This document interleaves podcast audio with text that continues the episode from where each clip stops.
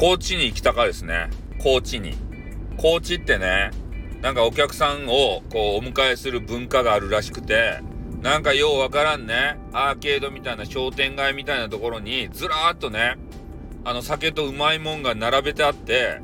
で、そこにね、こうお、お邪魔してよかとですね。そういうなんか取り組みがあるって聞いた場合、まあコロナの前やけどね。うん。これが復活したら行きたかね。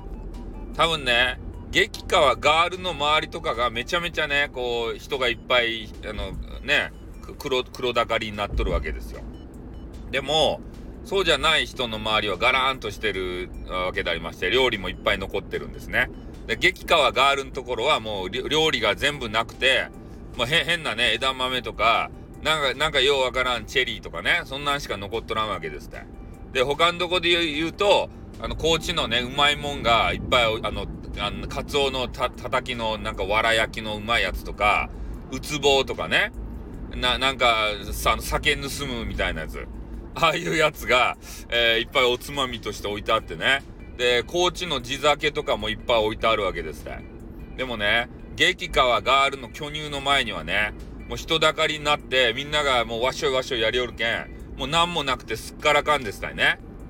うん。だからまあ、ね、酒を取るか美女を取るかってね、えー、どっちかの選択になるということを聞いてるわけでございます。ね、この文化また、あれですね、復活してもらえんですかね。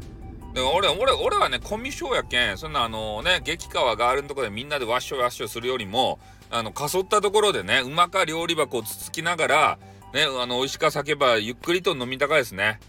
ああ。ね、なんかそういう文化があるみたいなので、ちょっとあの、復活したら行きたいなというふうに思ってる次第でございます。はい、じゃあ終わります。あーってー